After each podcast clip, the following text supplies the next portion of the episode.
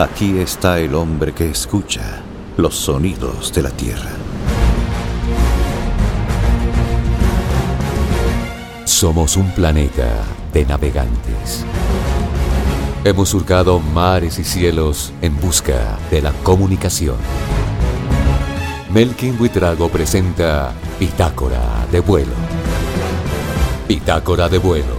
Un viaje en el tiempo con la banda sonora de la historia. El pasado 13 de febrero celebramos el Día Mundial de la Radio. Pero, ¿quién inventó la radio?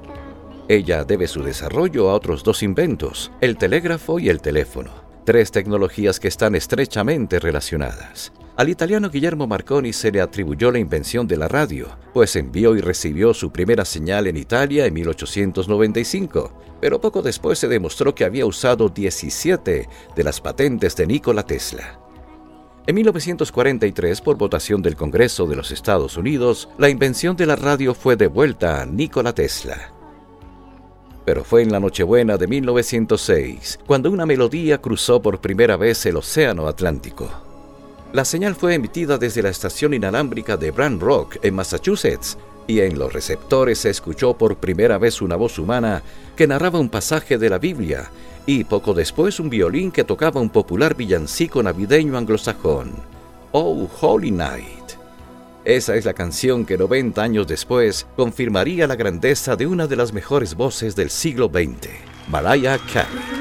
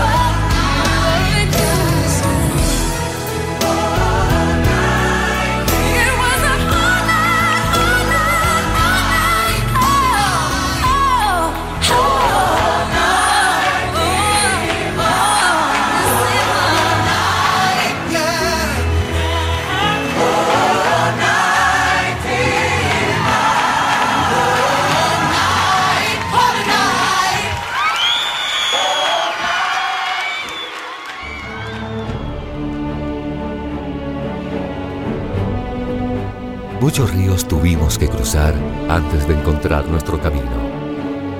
Esta es Bitácora de Vuelo.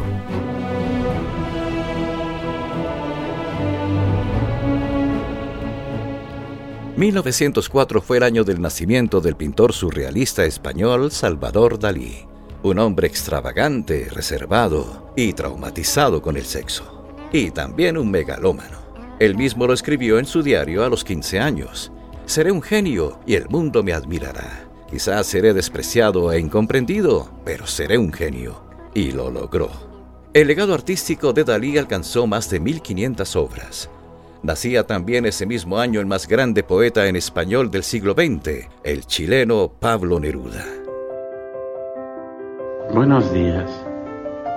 ¿Puedo pasar? Me llamo Pablo Neruda. Soy poeta. Vengo llegando ahora del norte, del sur, del centro, del mar, de una mina que visité en Copiapó. Vengo llegando de mi casa de Isla Negra y te pido permiso para entrar en tu casa, para leerte mis versos, para que conversemos.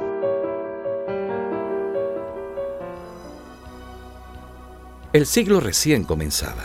Entonces una melodía nació a la luz y se haría inmortal gracias al compositor napolitano Vittorio Monti. Su composición más famosa es Sardas para violín o mandolina y piano. Tomó su nombre de las danzas gitanas que se bailaban en las tabernas de los pueblos de Europa Central. En 1968, Tony Ronald, artista ya consagrado, decide producir al quinteto español Los Diablos y logran esta fabulosa versión de Sardas, más moderna y romántica.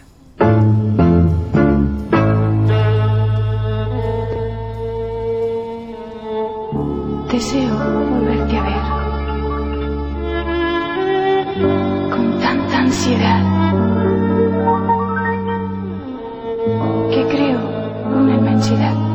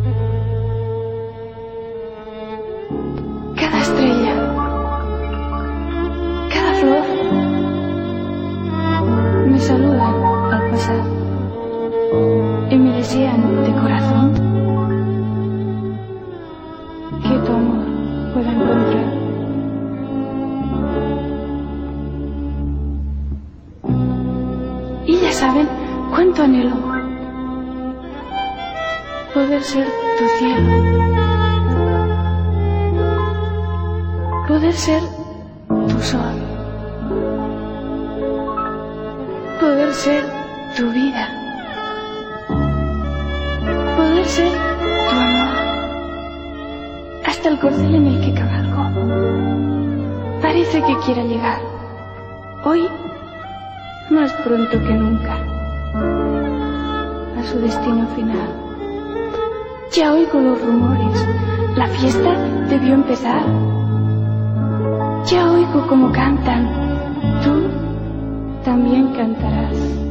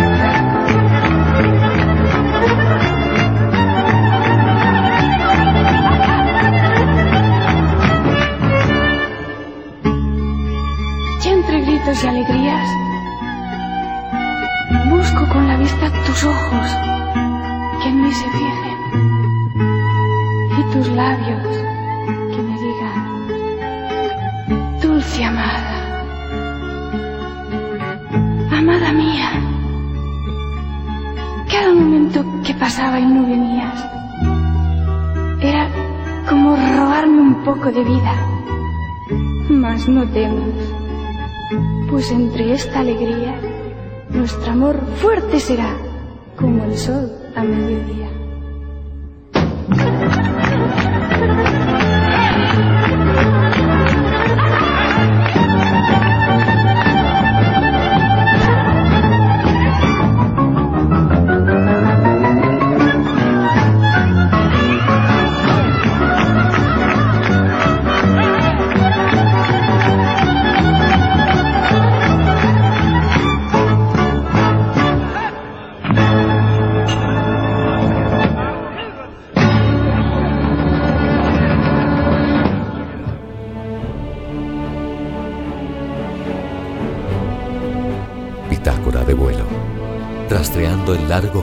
Que condujo a la conciencia.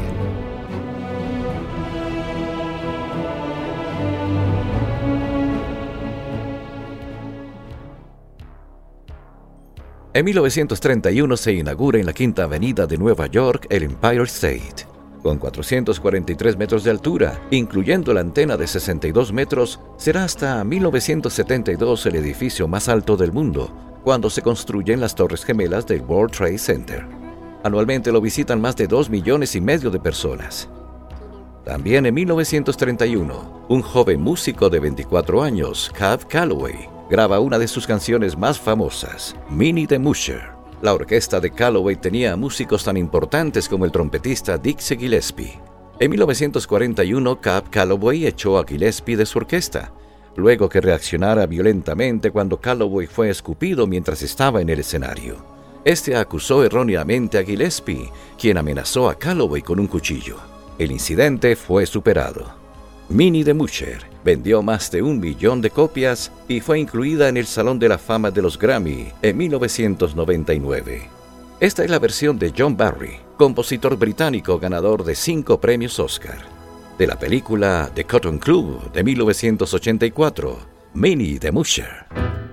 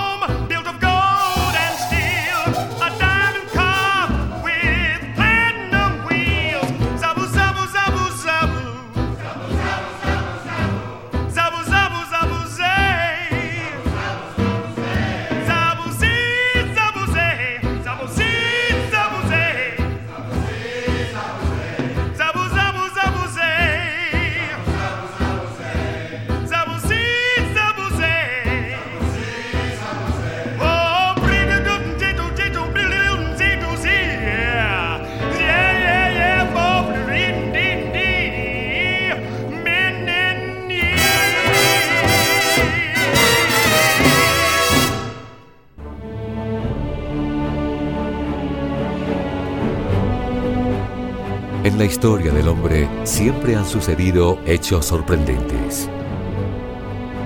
Bitácora de vuelo.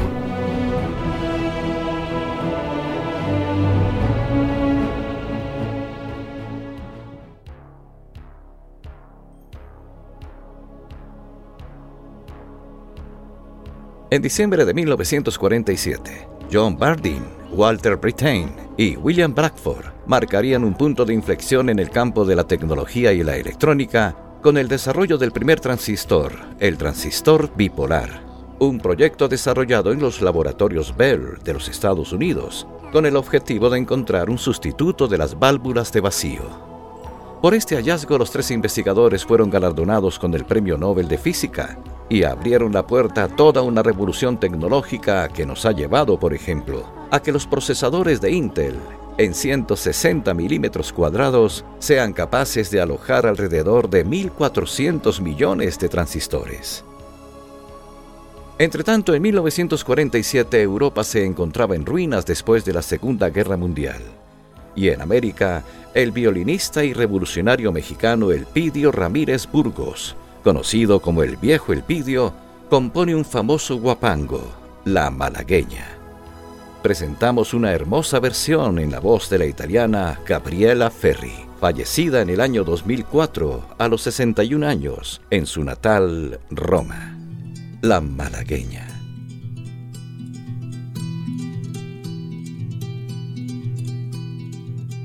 Qué bonitos ojos tienes debajo de esas dos cejas, debajo de esas dos cejas, qué bonitos ojos tienes, ellos me quieren mirar, pero si tú no los dejas, pero si tú no los dejas, ni siquiera parpadear. Malagueña, sale rosa, besar tus labios quisiera, ay, tus labios quisiera. Y decirte niña hermosa, malagueña, sale rosa. Eres linda y hechicera, eres linda y hechicera, como el candor de una rosa. Y decirte, niña hermosa, eres linda y hechicera, ay, eres linda y hechicera candor de una rosa.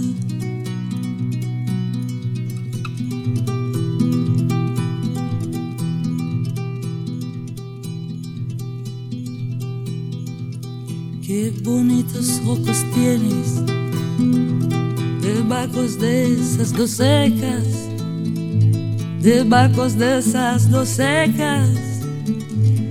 Qué bonitos ojos tienes ellos me quieren mirar. Pero si tú no los dejas, pero si tú no los dejas, ni siquiera parpadear. Malagueña, sale rosa, ser tu labio quisiera tus labios quisiera, malagueña salerosa, y decirte, niña hermosa, eres linda y hechicera, eres linda y hechicera, como el candor de una rosa, y decirte, niña hermosa, eres linda y hechicera, ay, eres linda y hechicera, candor de una rosa.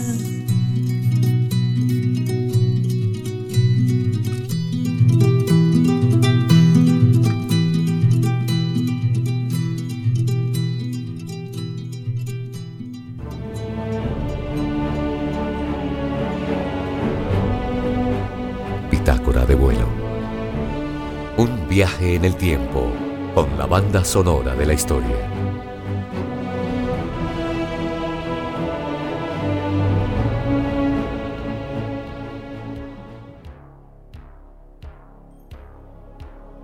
En 1966, The Beatles deciden dejar de tocar en directo debido a que las giras se habían vuelto peligrosas para su propia integridad física, a que no podían conseguir un buen sonido y porque no podían oírse debido a los gritos de sus seguidores.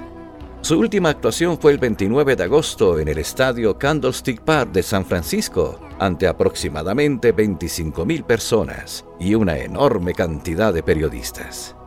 El set de canciones duró solamente 33 minutos. Después de este concierto, solo volverían a ofrecer un show tres años después, el mítico concierto de la azotea. Mientras tanto, en 1966, una película es estrenada con gran éxito, El bueno, el feo y el malo, dirigida por Sergio Leone, creador del spaghetti western, que aportaría dos nuevos talentos al medio, el actor Clint Eastwood, desconocido hasta entonces, y al que el director contrató entre un grupo de actores, y el compositor Ennio Morricone, amigo desde la infancia del director. El bueno, el feo y el malo, en la magnífica versión de la Orquesta Sinfónica Nacional de Dinamarca.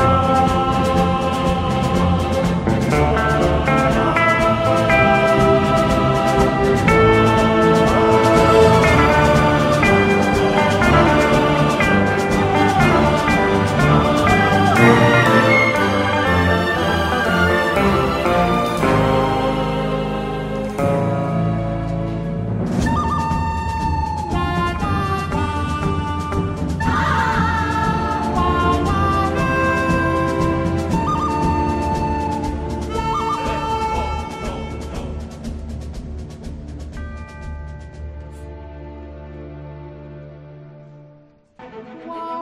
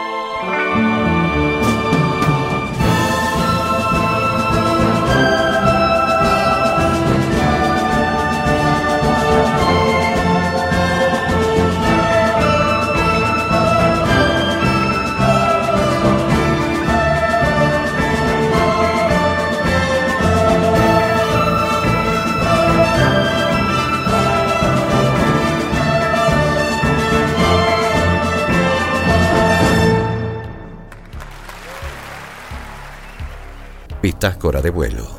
La banda sonora de la historia continuará.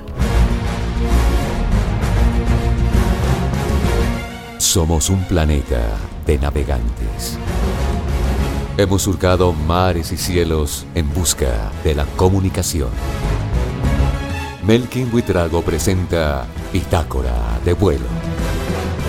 Bitácora de vuelo. Un viaje en el tiempo con la banda sonora de la historia.